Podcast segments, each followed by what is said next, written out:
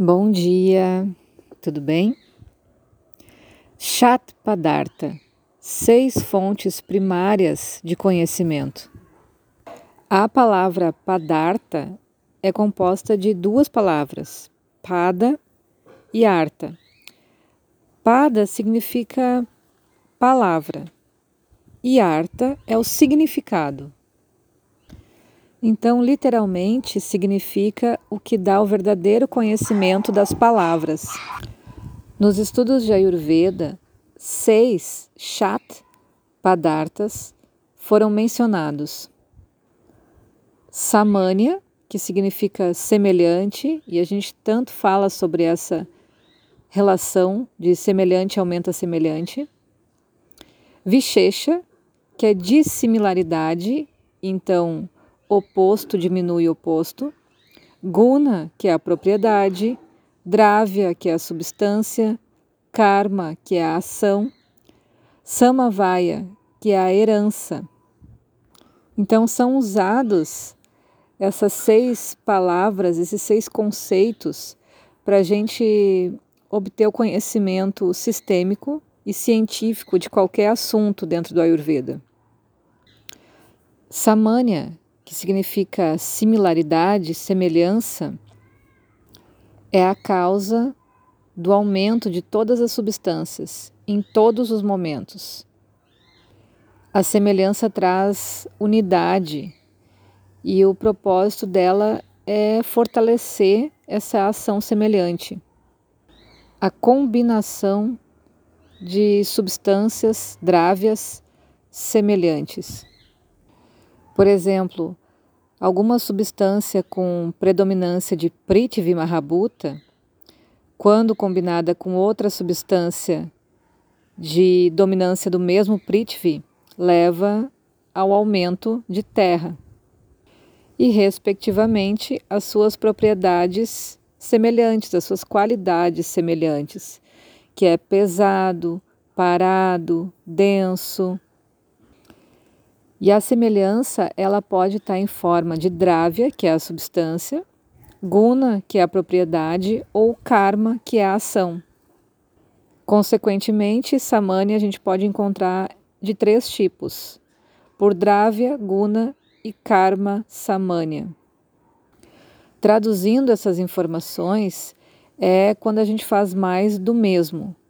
Então, substância, quando a gente se alimenta da mesma substância, do mesmo tipo de alimento que contém muito Prithvi, por exemplo, na sua composição, quando a gente faz coisas com qualidades Prithvi, então a gente vai receber o processo kármico também com essa mesma mesma intensidade de Prithvi, né?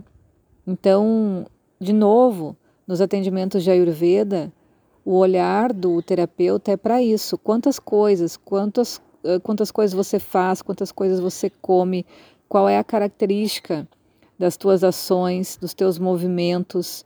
Ali a gente já começa a perceber então a quantidade de cada elemento, terra, fogo, água e ar e espaço nessas características. Vishesha, que é a dissimilaridade, é o que causa a diminuição de todas as substâncias em todos os momentos. Traz diversidade e tem o propósito ou a ação opostos ao que já se tem. Por exemplo, a propriedade seca provoca aumento de vata através de samanya, similaridade pode trazer o aumento de secura no corpo, porque o vata também tem o um atributo seco.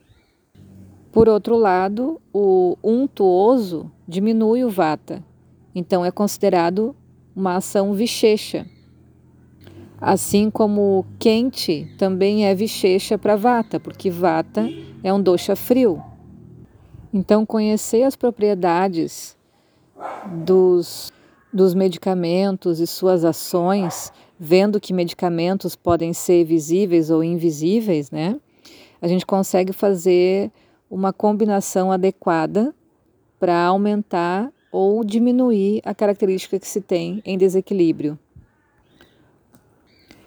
Dravya, então, tem o significado literário de substância, e a gente pode dividir essa informação em dois grupos. Karana Dravya, que são substâncias primárias, e Karya Dravya, substâncias secundárias. Então, no Ayurveda, nove substâncias primárias mencionadas são cinco Mahabhutas, Atma, mana, kala e diksha. Substâncias primárias que vão dar origem ao restante do, das outras substâncias, vão desenvolver outras substâncias.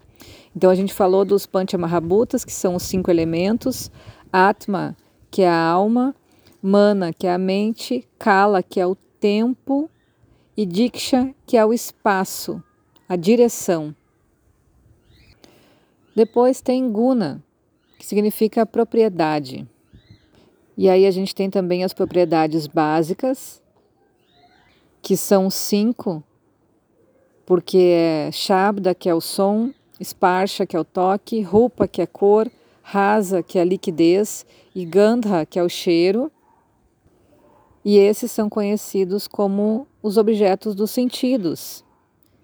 Indriya, Artha, temos também Gurvadiguna, que são as propriedades físicas. São 20 propriedades. E aqui a gente entende as listas que a gente vê nos livros de Ayurveda também. São bem populares.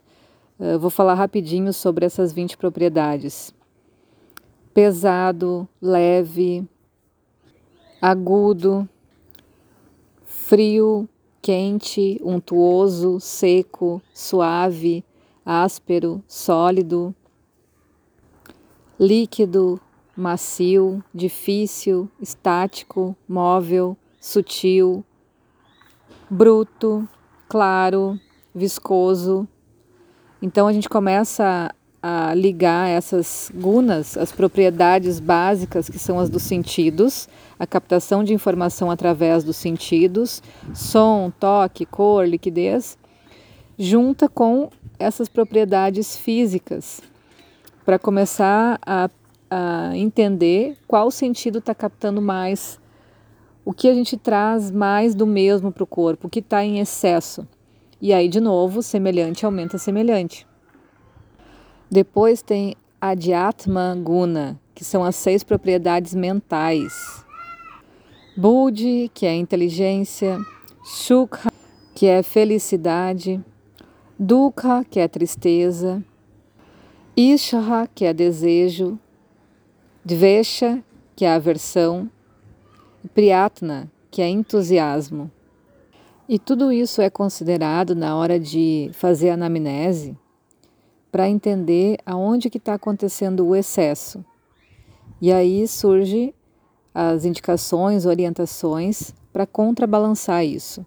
Então é importante a gente reconhecer as propriedades nos pensamentos, nos elementos, nas nossas ações, para identificar o que, que a gente está fazendo em excesso.